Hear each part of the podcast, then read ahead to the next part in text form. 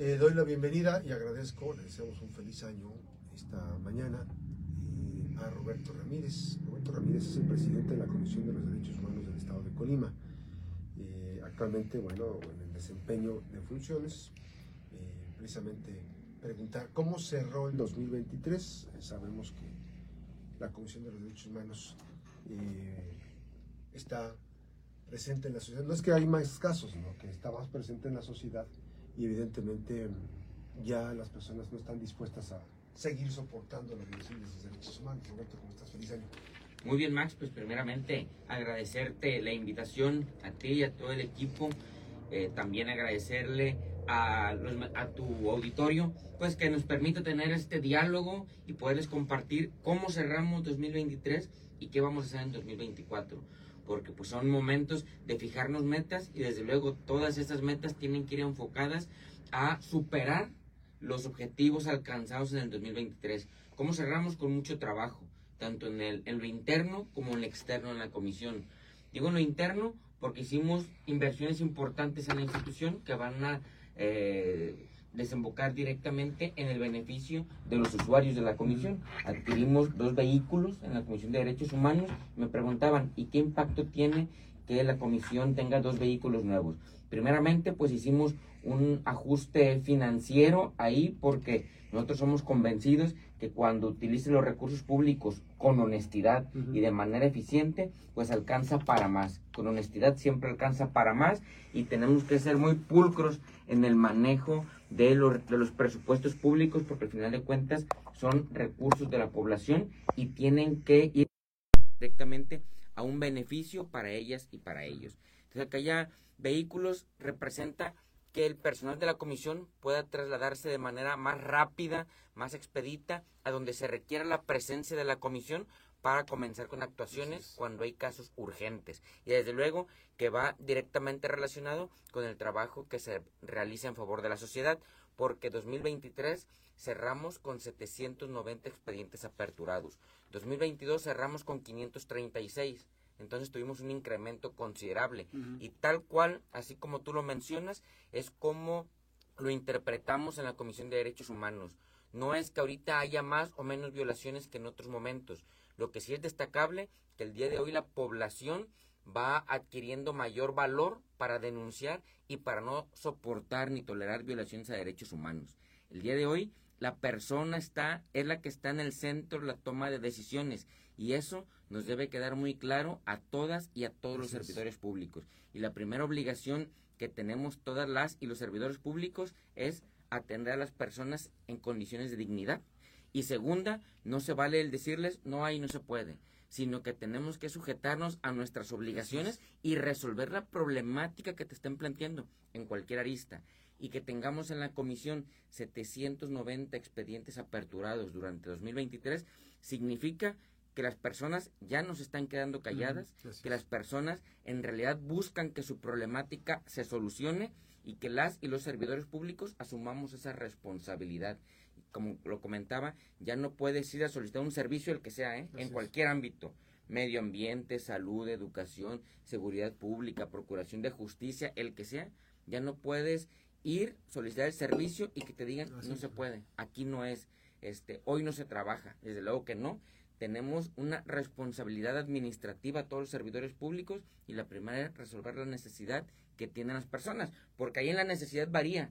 De repente, cuando la problemática puede ser menor a otro tipo de asuntos que pueden poner en riesgo la libertad, la salud o hasta la vida de las personas. Y es ahí donde entra la Comisión de Derechos Humanos, para darles ese acompañamiento a las personas, promover todos los recursos legales que sean necesarios, ya sea que en la comisión tengamos competencia para poder promover las acciones que es nuestra facultad y si no, buscar los aliados, porque como te comentaba, no se vale decirle a las personas no se puede y que la problemática la peloteemos a otro lado o que muchas veces eh, mandemos a las personas con su problema sin que encuentren la puerta de salida de cómo resolverlo.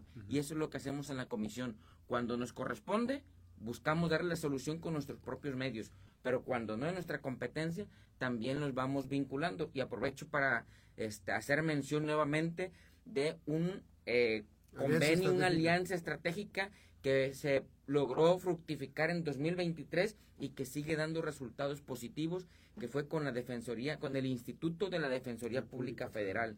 Porque aun cuando nosotros no tenemos competencias con dependencias federales aquí en Colima y sería competencia de la Comisión Nacional, en el caso de algunos asuntos que se presentan con eh, algunas dependencias federales como el IMSS, el ISTE o algunas otras, pues para que no nos contesten con su formato de no eres competente que me, que me requiera la Comisión Nacional, nosotros le damos, aperturamos, remitimos a la Comisión Nacional, pero le damos vista al Instituto de Defensoría Pública Federal.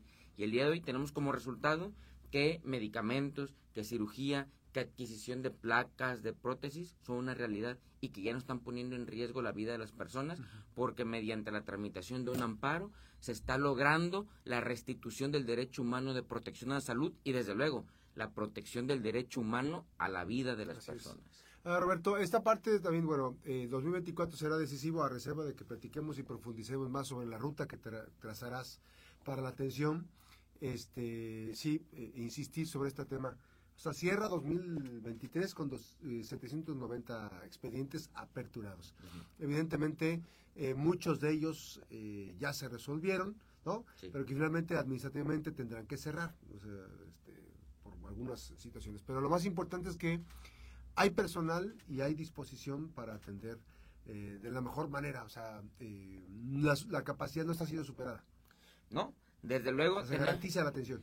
La, la atención está garantizada la voluntad y la responsabilidad de acción está garantizada en la comisión. Existen necesidades, desde luego, si tuviéramos más personal, pudiéramos brindar una atención más expedita, porque a nosotros nos toca cubrir no solamente Colima, ciudad, ni la zona conurbana, sino todo el estado.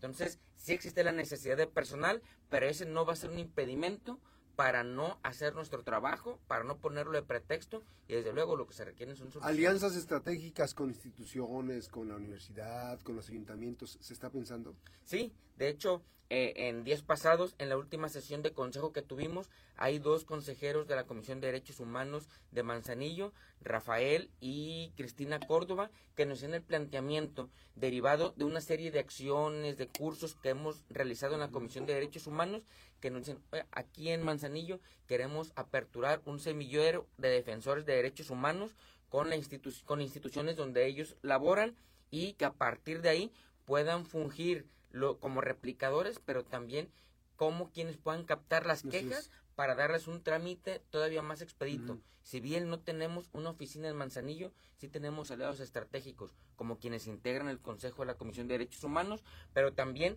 quienes han formado parte de algunos cursos que hemos dado en la comisión. Aliados importantes son los medios de comunicación, aliados importantes son eh, las organizaciones de la sociedad civil, los activistas y las activistas, que hacen uso de los recursos de la Comisión de Derechos Humanos para poder brindar ese acompañamiento efectivo y eficaz. Eh, que hay las plataformas digitales, ¿de qué manera ayudan este, las denuncias, las quejas en línea? Que nosotros en la comisión podamos tomar de oficio las quejas, porque de repente el universo es muy grande, nos toca atender toda la temática. Se les da forma, porque a veces llega una persona y dice, a ver, esto, esto me está pasando. Y, y, al momento de, procesar ya se le da forma y y se les ayuda a hacer el planteamiento. Desde luego, nosotros identificamos una denuncia que se lleva a cabo a través de los medios de comunicación. En, nosotros, en ese momento nosotros comenzamos, la, la aperturamos de oficio, comenzamos a investigar, nos ponemos en contacto con la persona, sobre todo para detallar y también para verificar si los hechos son ciertos o no, o si ya se resolvieron o entrar mayor, a mayor profundidad. Y posteriormente poder requerir los informes y darle una solución. Entonces, las quejas que se hacen a través de redes sociales, esas denuncias, desde luego que también las monitoreamos, las tomamos en cuenta, porque el objetivo va en dos vertientes. Una, resolver, resolverle la problemática a la persona que está siendo agraviada. Pero también, muchas veces, esa solución beneficia a que ese mismo hecho no se repita y no haya más personas que sufran ese, esa... Eh, ¿Esta forma de replicar la violación sistemática de los derechos humanos se da en algunas dependencias o hay ya conciencia de no hacer eso? Sí se da, sí se da en algunas dependencias esa repetición. O sea, que lo hacen por sistema, lo hacen, lo hacen este, ya eh, por capricho, ¿qué? Lo hacen muchas veces de manera sistemática. Eh, eh, tenemos 12 años con esta nueva tendencia de resolver los asuntos con perspectiva de derechos humanos. La gran reforma fue en el 2011 y apenas estamos en este proceso de deconstrucción mental. Ya. Que los servidores públicos entendamos que el día de hoy no se hace lo que tú quieras, sino que se hace todo lo que tenga que ver y todos los alcances para respetar los derechos humanos de todas las personas. Entonces, algunos eh, servidores públicos vienen realizando su labor de manera arcaica, con las viejas Claro. prácticas, con esos viejos mitos Obsoleto, sí. que creemos que ya no se presentan, pero, Pero- lamentablemente todavía se dan. Así es. Ahora, eh, teléfono para poner en contacto. El teléfono de la Comisión de Derechos Humanos tenemos una línea que es eh, de emergencia, que está activa las 24 horas del día, que es 312-315-5533. Le repito, 312-315-5533. Ahí está para que tengan la posibilidad. Vamos a estar con este acompañamiento. Es importante eh, estar pendientes de la información y de los diferentes eh, temas que maneja la propia Comisión de los Derechos Humanos y por eso le pediría en una próxima edición eh, trazar la ruta de lo que vendrá el 2024 sobre los compromisos, sobre las eh, diferentes acciones y por supuesto eh, el de qué manera va a impactar el presupuesto que se aprobó que pues bueno dicen que nunca hay presupuesto que alcance sin embargo la idea es ir resolviendo paulatinamente las cosas ¿no? gracias ¿No? Roberto Muchísimas gracias más por la invitación y que estemos a la orden. feliz año Igualmente, feliz año a ti y al auditorio. gracias nuevamente gracias a Roberto Ramírez